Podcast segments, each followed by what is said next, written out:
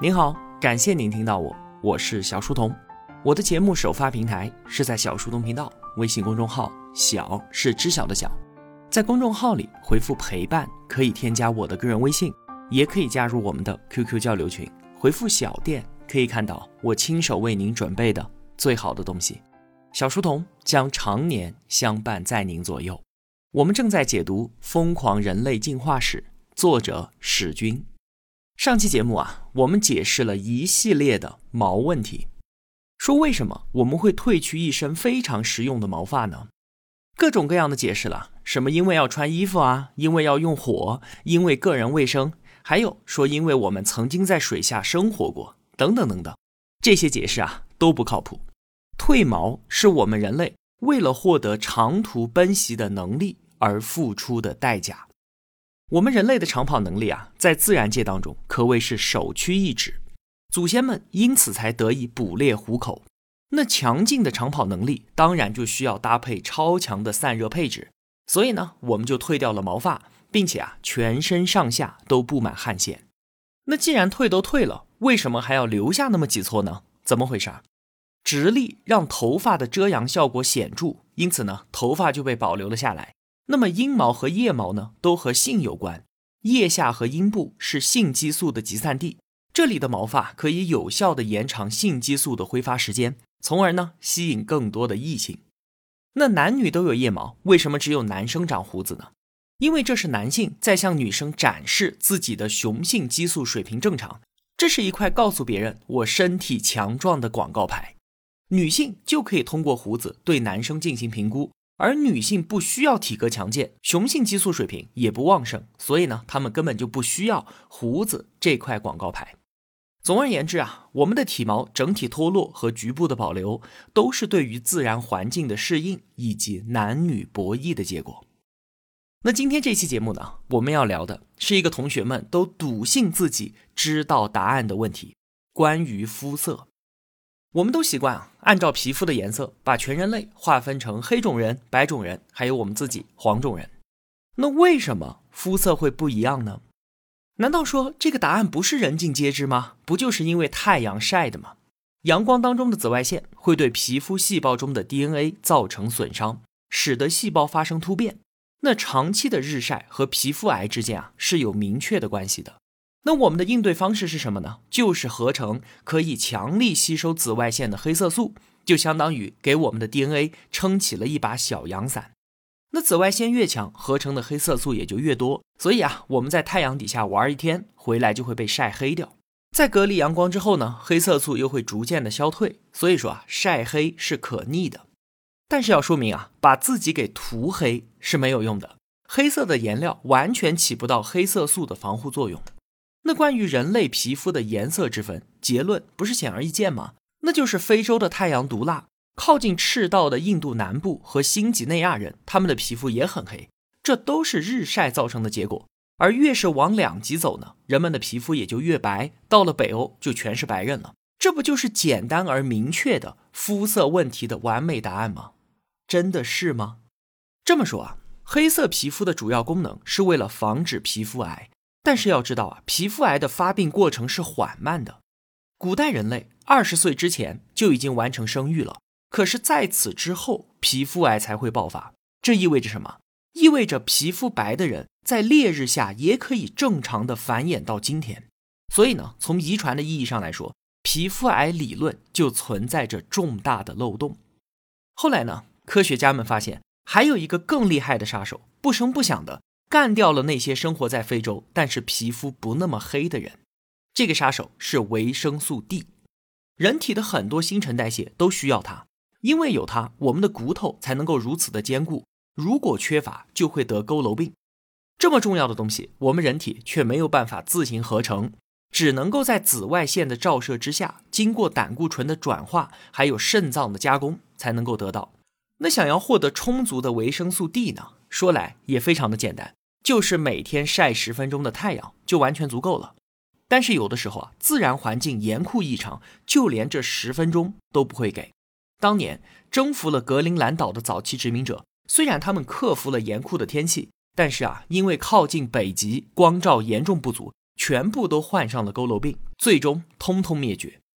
这个病虽然不会马上致命，但是会造成女性盆骨畸形，导致生殖失败，所以它是比皮肤癌残酷的多的自然选择。说到这儿啊，同学们就会想，你这逻辑是不是说反了？为了晒太阳得到维生素 D，这不是在解释白人为什么在远离赤道的地方变得那么白吗？而并没有解释说非洲人为什么会那么黑啊？正所谓成也萧何，败也萧何，问题还是在维生素 D 上，它合成的量啊，一旦超过了我们身体的需求，就会给肾脏造成巨大的工作负担，进而引发肾衰竭。因此，不管是缺乏还是过量，后果都是极为严重的。既然不能不在太阳底下奔跑，那只有靠增加黑色素，所以不合时宜的出现在非洲的白种人就很悲惨了。就算他们没有被晒出皮肤癌，也会因为合成过多的维生素 D 而肾脏衰竭。说到这里啊，这套理论似乎更加的清晰了。黑色素不但能够预防皮肤癌，还能够防止过量的维生素 D。而走出非洲的人类呢，必须要节制黑色素的形成，以维持适量的维生素 D。因此呢，他们的皮肤会变白，就连头发也从黑色变成了金黄，甚至是银白色，以便于阳光穿过。那说到这里，这个问题是不是完美解决了呢？还没有。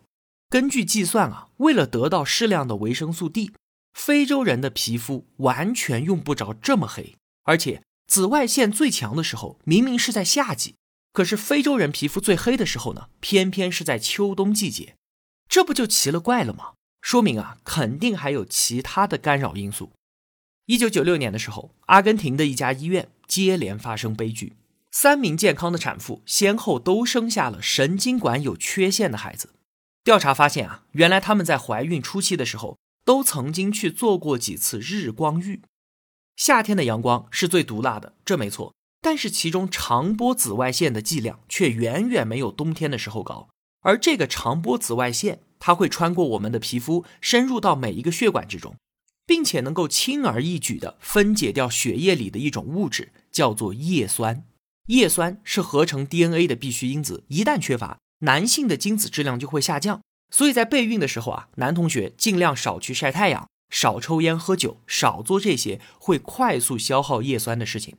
而对于女性来说呢，叶酸就更加重要了。每个月只排出一枚卵子，而受精之后呢，胎儿一直处于快速的细胞分裂状态，需要大量的叶酸。可同时啊，不仅仅是日照，雌性激素也会破坏叶酸。所以，孕妇更加容易出现叶酸缺乏症。刚才我们说的三名不幸的产妇，就是因为在关键时刻叶酸被破坏过多，才酿成了悲剧。到这里啊，又一个变量被拉进来了。人体对于维生素 D 的需求，促使皮肤变白，但是又不能过量，还要保护叶酸，又必须要保持一定的黑色。为此呢，皮肤那可真是左右为难啊。自然选择。就应该在两种相反的需求之间寻找到一个平衡点。那世界上的每一个地区就应该有一个最佳的肤色来满足上述的所有要求，否则的话，阳光就会要了所有人的命。我们称之为最佳肤色理论。那到这里，问题应该算是完美解决了吧？没有，不但没有解决，反而出现了更多的问题。比方说格陵兰岛，这里远离赤道，靠近北极。那按理来说啊，这里的居民应该都是白人吧？但是他们的肤色竟然是深色的，这怎么回事呢？好在找到了症结所在，他们的饮食啊，主要以海鱼为主，能够从中获得本来需要变白才能够得到的维生素 D，所以呢，他们才有资格一直黑下去。但是到今天呢，那个地方的年轻人也和我们一样，经常吃方便食品，海鱼吃的越来越少，于是佝偻病开始出现了。格陵兰岛的肤色问题被海鱼给化解了，但是还有类似的没有办法回答的问题，像是印第安人。美洲赤道地区的阳光啊，和非洲是一样的毒辣，但是在黑奴被贩卖过去之前，美洲大陆上从来就没有出现过黑人。所有的印第安人都保持了从亚洲过去时候的黄色皮肤。有种解释说啊，因为印第安人到美洲的时间才一万多年。时间太短了，不足以让他们从黄变黑，那是时间的问题喽。那好，我们看北欧的纳维亚半岛上，那里的居民是全球最白的，但是他们是五千年前才去到这个半岛的。言下之意就是说，他们只用了五千年就变白了。而印第安人用了一万年却没有变黑。还有东南亚热带雨林地区的居民，他们同样也靠近赤道，但是他们的皮肤颜色呢，也都不是黑的。有人说啊，因为那里是热带雨林气候嘛，所以那里的人不需要太黑。但是呢，同样是在赤道附近的西非，那个地方和东南亚的气候非常相似，水汽蒸腾，云雾缭绕，而且日照的时间还特别短，有的时候啊，一天都不超过三个小时。但是那个地方的居民皮肤竟然是全非洲最黑的。这还没完，澳大利亚附近有一座孤岛，这里是典型的温带气候。那他们的肤色不说是白色吧，最起码也应该是黄的吧。但是岛上的居民全是黑人，而且是非常黑的那种黑。说到这里啊，最佳肤色理论已经没有招架之力了。而所罗门岛上的居民又给了他最致命的一击。所罗门岛有近一千座相隔不远的岛屿，气候环境相差是不大的。按理来说啊，当地的居民肤色也不应该有太大的差距。但是啊，令人惊奇的是，他们有的人肤色极深，又有的人呢肤色极浅，两种肤色完全相反的人比邻而居，黑白相间。这怎么解释呢？管你是用皮肤癌、维生素 D 还是叶酸，你来给解释解释，根本就没办法说得通。对于这些层出不穷的反面证据，早有学者就说，肤色根本就和阳光无关。我们获取维生素 D 的渠道是多种多样的，并不是只能晒太阳。那同样的，叶酸虽然会被阳光给破坏掉，但是也能从食物当中得到补充。所以啊，皮肤黑一点或者是白一些，并不是那么要命的事情。说到这里啊，同学们是不是都已经被绕晕了？肤色这个看似简单的问题，现在已经弄成了一团乱麻。我们还有希望找到答案吗？是的。确实存在一个惊艳的强悍理论，可以解释这一切。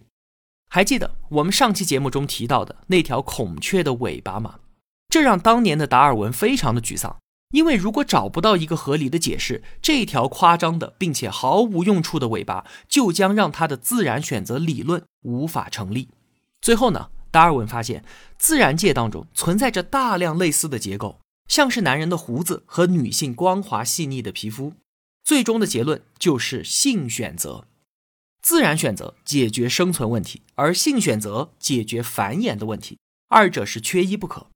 那性选择怎么解决所罗门岛黑白杂居的现象呢？非常简单，因为有人喜欢，喜欢的原因很有可能是源于家庭的影响。我们见面最频繁的一定是自己的父母和兄弟姐妹，因此啊，亲人的肤色就将直接影响性选择的标准。这很好理解啊，我们认为黄种人就是最美的，而非洲人呢觉得黑人最迷人，白人也是一样。所以突然出现其他肤色的基因，就很难被当地人所接受。那找不到配偶，变异的基因也就没有办法遗传下去了。非洲黑人就会杀死得了白化病的同类，因为他们认为这是魔鬼的化身。处理的手法也是非常的恐怖，直接吃掉。从进化的角度来说呢，如果你在非洲皮肤变成了白色，那么在审美和文化的排斥之下，在自然选择的打击之下，是完全没有活下去的机会的。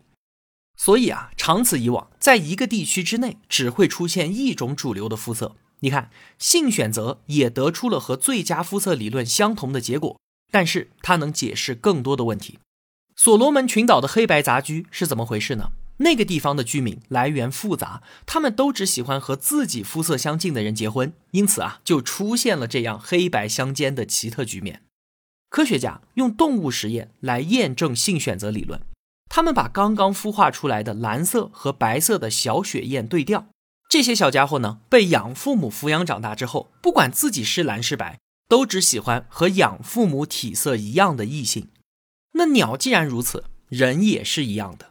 你可以偏爱黑肤色或者是白皮肤，这是你个人的自由。因为品味是没有道理的，所以肤色的分布有时候也是没有道理的。